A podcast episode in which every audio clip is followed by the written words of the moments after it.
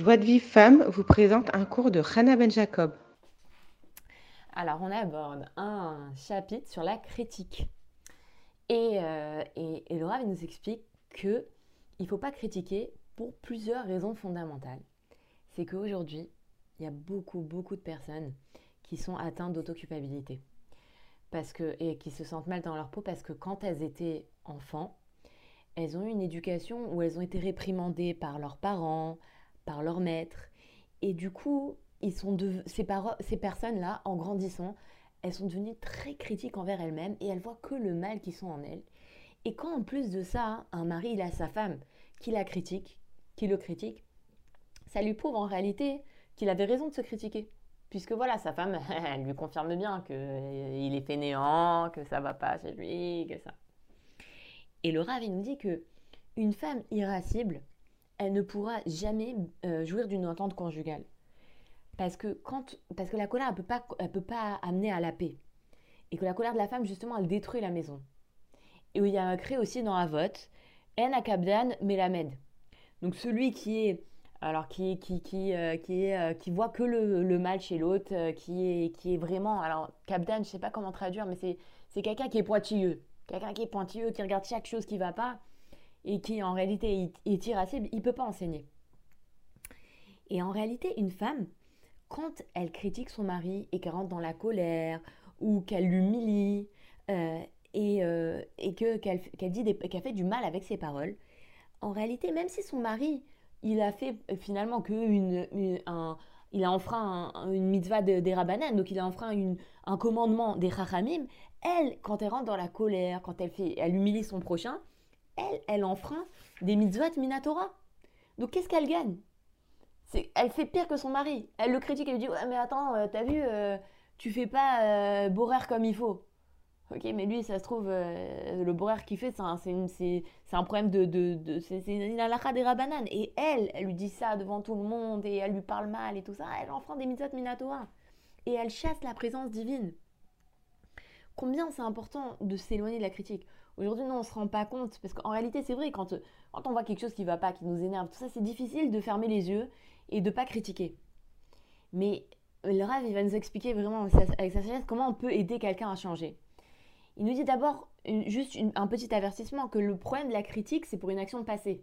C'est pas pour une action future. Si une femme, elle voit que son mari, il s'apprête à faire quelque chose qui est pas bien, elle peut lui dire avec, elle doit lui dire gentiment, avec sagesse, de, de, de voilà, de, d'éviter cet obstacle.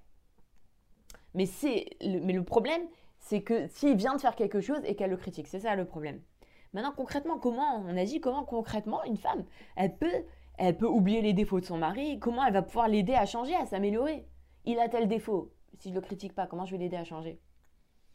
Eh bien, il faut savoir que le, le le seul conseil, c'est de ne voir que le bien qu'il y a dans son mari il est écrit dans l'écouter Moiran, la Torah 282, qui est un enseignement, mais vraiment fondamental pour, tout juif. Mais Rabbi Nachman de Breslev, il insiste sur cet enseignement. Et vraiment, et, apparemment, dans tout le l'écouter Moiran, il, il, dit pas. Euh, euh, il dit pas faites très attention à ça. Mais pour cet enseignement-là, il dit que c'est très un enseignement, il faut aller avec lui, il faut vraiment faire très attention à faire cet enseignement. C'est quoi? Il nous dit sache qu'il faut juger chacun avec indulgence et même rechercher le peu de bien qui se trouve chez un rachat. Et alors on peut le juger avec indulgence. Et la balance s'incline du côté des mérites, du côté des srouillottes. Et ensuite on peut le faire revenir vers Hachem. Donc si déjà un rachat, tu veux le faire faire tu vas, vois le bien qui est en lui, vois les bonnes, les bonnes actions qu'il a commises, même si c'est que en pensée, tu vas faire pencher la balance du côté des mérites et ce rachat-là, il va avoir le mérite de pouvoir faire vois. Ça, ça marche pour un rachat. Ton mari, c'est pas un rachat. Ton mari, il a des, il a des, petites, euh, des petites choses qu'il doit corriger. Et ben toi, tu penses, non, on pense quoi? Que on veut aider quelqu'un à se corriger? Alors qu'est-ce qu'il faut? Il faut lui dire, bah regarde, c'est pas bien quand tu fais comme ça, c'est pas comme ça qu'il faut agir. Et non, la vérité, c'est tout le contraire. Tu veux l'aider à changer? Et ben justement, il faut que tu trouves ses bons côtés. Justement, il faut que tu vois le bien qui est en lui. Tu vois pas le mal, tu fais fi du mal, tu vois le bien qui est en lui. Et même si tu dis rien, même si tu lui dis pas Ah ouais, merci pour les courses. Oh là là, qu'est-ce que t'es généreux, qu'est-ce que t'es serviable. Même si tu le dis pas, rien que dans ta tête, tu penses, tu le juges mentalement euh, avec indulgence. Tu juges les caves et croûtes rien que mentalement.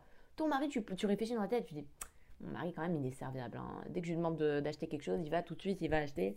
Mon mari, euh, il, fait, se lève tous les jours pour aller à la là. Rien que dans ta tête, tu lui dis pas. Et ben ça, ça suffit à l'aider à faire tu vas. Et, et encore plus, si tu vas voir les bonnes paroles, tu vas, tu vas lui parler avec des bonnes paroles et tu vas lui dire Ah là là, regarde cette belle mida que tu as, qu'est-ce que tu m'épates avec ça La femme, elle a justement une grande force pour approcher son mari vers le bien. Et, et, quand elle lui dit des bonnes paroles, alors elle, il est poussé à agir comme il faut. Tu lui dis des bonnes paroles, il a envie de, s'améliorer, de continuer, de, continuer à bien agir. Et quand il voit que non seulement sa femme, elle lui fait que du bien, mais qu'elle le complimente et qu'elle elle, elle, elle, lui dit des, des bonnes paroles et tout ça, lui, il désire que faire sa volonté. Il veut que lui faire plaisir, faire sa volonté. Et il va chercher à s'améliorer justement dans les points qui sont importants pour elle.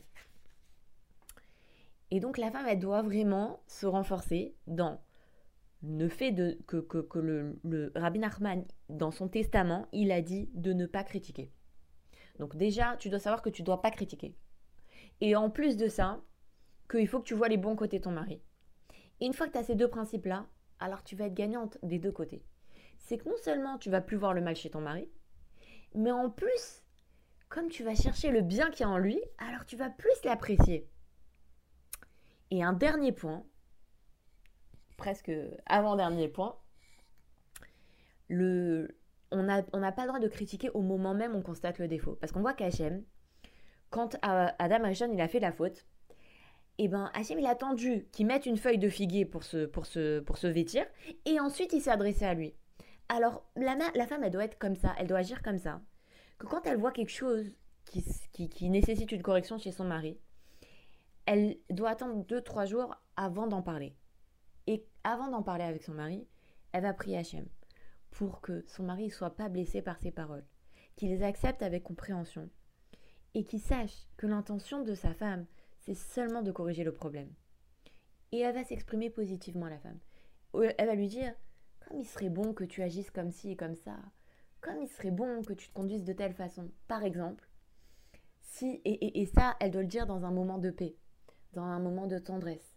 Par exemple, si la femme, elle se rend compte que son mari se couche tard, et que du coup, le matin, il n'arrive pas à se lever pour préparer les enfants, et c'est tous les préparatifs du matin, ils se compliquent, il faut qu'elle aille le voir dans un moment de tendresse. Pas forcément le, au moment même où il s'est levé tard. Et qu'elle aille lui dire, tu sais, je m'inquiète pour toi. Tu te fatigues trop. Tu fais trop d'efforts. C'est sûr qu'après, t'as du mal à te lever le matin. T'es pas un ange. T'as as, besoin de te reposer. Et de toute façon, c'est néfaste de se coucher tard. N'importe qui serait, fatigué en se couchant tard. Alors pourquoi t'essaierais pas de te coucher plus tôt? Et elle va lui parler avec amour et sans la moindre critique. Et comme ça, elle va vraiment aider son mari à changer. Donc ça, c'était pour, pour aujourd'hui, pour le, le, l'audio d'aujourd'hui. Et demain, Bezrat Hachem, on va voir en fait enfin, le, le, le, rôle des, des, parents et des beaux-parents dans le couple et comment on doit se comporter par rapport à un problème vis-à-vis des parents ou des beaux-parents. Et c'est des très très beaux conseils. Donc euh, je vous souhaite une agréable soirée et je vous dis à très très vite.